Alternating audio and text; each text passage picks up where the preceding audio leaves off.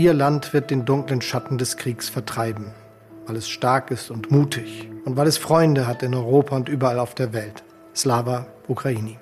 Diese Botschaft hat Bundeskanzler Olaf Scholz heute Morgen an die Menschen in der Ukraine geschickt. Es ist ukrainischer Unabhängigkeitstag und es ist auch der Tag, an dem die russische Invasion genau ein halbes Jahr her ist. Im Update von Was jetzt, dem Nachrichtenpodcast von Zeit Online, schauen wir deshalb auf die vergangenen sechs Monate zurück. Außerdem, die Ampel hat einen Entwurf für das neue Infektionsschutzgesetz beschlossen. Es ist Mittwoch, der 24. August. Ich bin Konstanze Keins und der Redaktionsschluss für diesen Podcast, wie immer, 16 Uhr. Heute vor 31 Jahren, am 24. August 1991, da erklärte die damalige Sowjetrepublik Ukraine ihre Unabhängigkeit. Zuvor war ein Putsch gegen Generalsekretär Mikhail Gorbatschow gescheitert. Sein quasi Nachfolger in Moskau, den Namen haben Sie in den letzten Wochen und Monaten oft gehört, ist Putin. Er befahl heute, genau vor einem halben Jahr, den Angriff auf die Ukraine. Ja, und so schickt der ukrainische Präsident Zelensky heute diese Videobotschaft.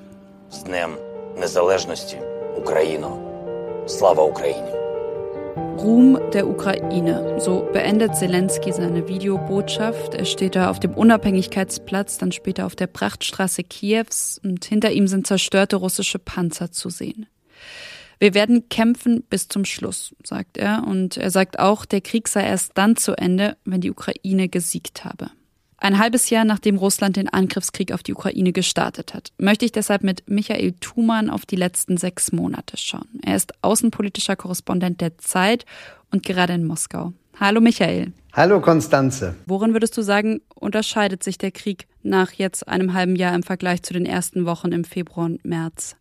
Vor einem halben Jahr im Februar begann ja dieser große Krieg gegen die ukrainische Unabhängigkeit, die die Ukrainer heute feiern.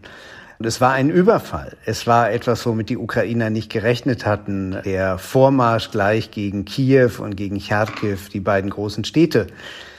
Und der Vormarsch kam, wie wir wissen, ins Stocken. Die Russen zogen sich zurück und konzentrierten sich auf den Osten. Und was wir jetzt haben, ist ein Stellungs- und Abstandskrieg. Ja, man versucht mit Artillerie äh, weit über die Front, 30, 40 Kilometer hinweg zu schießen. Es verändert sich derzeit nicht sehr viel in der Frontlinie. Und ich würde auch keine großen Eroberungen in der allernächsten Zeit erwarten. Das heißt also, wir haben es hier zu tun mit einem Abnutzungskrieg jetzt und dem Versuch beider Seiten, sich gegenseitig zu zermürben. Was bedeutet das denn, wenn wir ja, auf mögliche Szenarien für ein Kriegsende schauen? Zelensky hat heute in seiner Videobotschaft an die Ukrainer und Ukrainerinnen ja gesagt, der Krieg ist erst zu Ende, wenn die Ukraine gesiegt hat. Das Interessante ist, dass Zelensky und Putin plötzlich ein etwas anderes Kräfteverhältnis haben. Und zwar deshalb, weil Zelensky auf Soldaten zurückgreifen kann, die kämpfen wollen.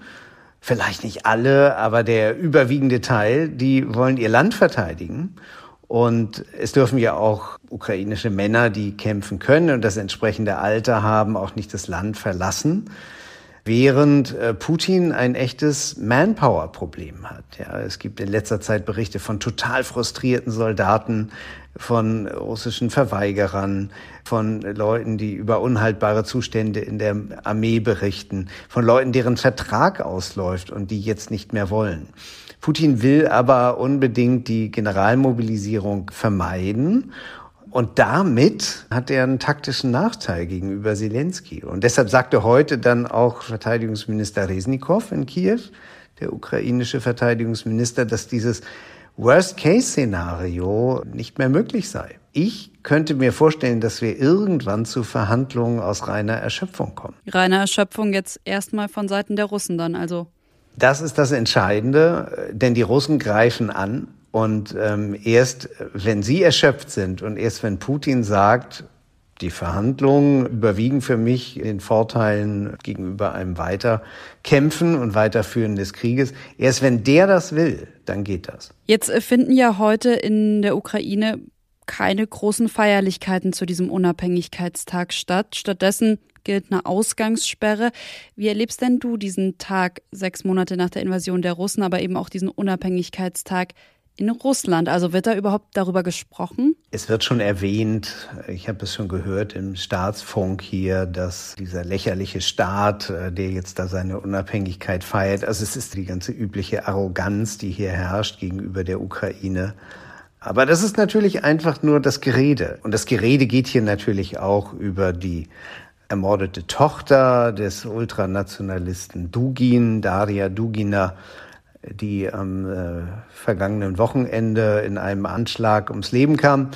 Und daraus ist jetzt eine irrwitzige Radikalisierung der Debatte losgetreten worden, Rache an der Ukraine und ähm, jetzt äh, sollen die mal sehen. Aber am Ende ist das alles ohne klare Richtung, wie es denn gehen soll, weil man eigentlich gar nicht so richtig die Mittel hat. Es ist also, wie ich finde, eher eine Wut der Erschöpfung bei den Eliten. Und draußen im normalen Leben, da läuft es hier erschreckend normal, provozierend normal. Die Leute sitzen in Restaurants. Ich äh, habe gestern ein Musikfestival gesehen. Es gibt Bootsfahrten auf dem Moskauer Fluss. Und der Krieg scheint ganz weit weg, aber das ist halt eben auch die große Inszenierung von Putin äh, mit der Botschaft, ich kann draußen Krieg führen und euch geht das hier nichts an. Vielen, vielen Dank für deine Eindrücke, für deine Schilderung nach Moskau, Michael. Sehr gerne, Konstanze. Danke dir kann dieser ganze Mist nicht einfach vorbei sein. Und dieser Mist ist Corona bzw. die möglicherweise steigenden Fallzahlen im Herbst. Sie haben da gerade FDP-Justizminister Marco Buschmann gehört, der zusammen mit SPD-Gesundheitsminister Karl Lauterbach heute seine Pläne für ein neues Infektionsschutzgesetz vorgestellt hat. Die Ampel hat diesen Plänen zugestimmt. Dann steht unter anderem, Masken im Fernverkehr und beim Fliegen sollen Pflicht werden. Außerdem soll es mehr Schutz für Kliniken geben. Bundesweite Regeln, die soll es ab Oktober aber kaum noch geben. Stattdessen sollen die Länder je nach Fallzahlen selbst entscheiden können, strengere Maßnahmen zu beschließen. Zum Beispiel dann eine Maskenpflicht in Geschäften. Die einzig bundesweite Regelung in Krankenhäusern und Altenheimen soll Masken- und Testpflicht gelten. Was es auf keinen Fall geben soll, das lasse ich jetzt mal noch Karl Lauterbach verkünden. Wir haben uns auch darauf verständigt, dass es einen weiteren Lockdown oder Schulschließungen nicht geben wird. Ob das neue Infektionsschutzgesetz tatsächlich so umgesetzt wird und dann bis April 2023 gilt, entscheiden der Bundestag und Bundesrat im September. Wirtschaftsminister Robert Habeck, der sprach von einem Meilenstein. Bundeskanzler Scholz sogar davon, dass eine Veränderung der Welt möglich sei. Auslöser dieser Euphorie das Wasserstoffabkommen mit Kanada. Deutschland soll das Abkommen unabhängiger in Sachen Energie machen und beim Erreichen der Klimaziele helfen. In Kanada, da schaffe das Abkommen einerseits neue Arbeitsplätze. Außerdem, und das hat Premierminister Trudeau auch betont, würde man damit zur Produktion von sauberer Energie beitragen. Na, was man dazu vielleicht wissen muss, bei der Nutzung von Wasserstoff, da entstehen keine Treibhausgase. Allerdings braucht es eben sehr viel Energie, Wasser in Wasserstoff und Sauerstoff zu spalten. Das heißt, das Ganze ist nur dann klimafreundlich, wenn man dafür nachhaltig produzierte Energie verwendet. Zum Beispiel Windenergie.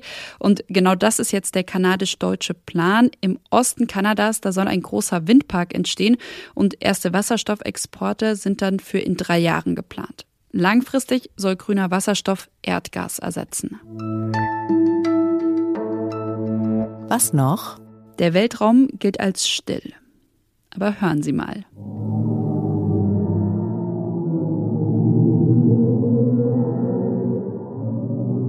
Die NASA hat herausgefunden, dass schwarze Löcher Geräusche aussenden. Und damit wir diese Druckwellen, die da von schwarzen Löchern ausgehen, hören können, wurden sie um 60 Oktaven angehoben.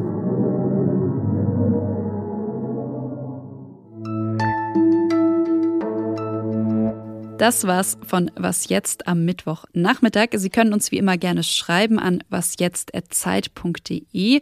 Und morgen früh, da begrüßt Sie an dieser Stelle mein Kollege Moses Fendel und spricht unter anderem über die Gamescom, denn heute schon ist die größte Computerspielmesse der Welt gestartet.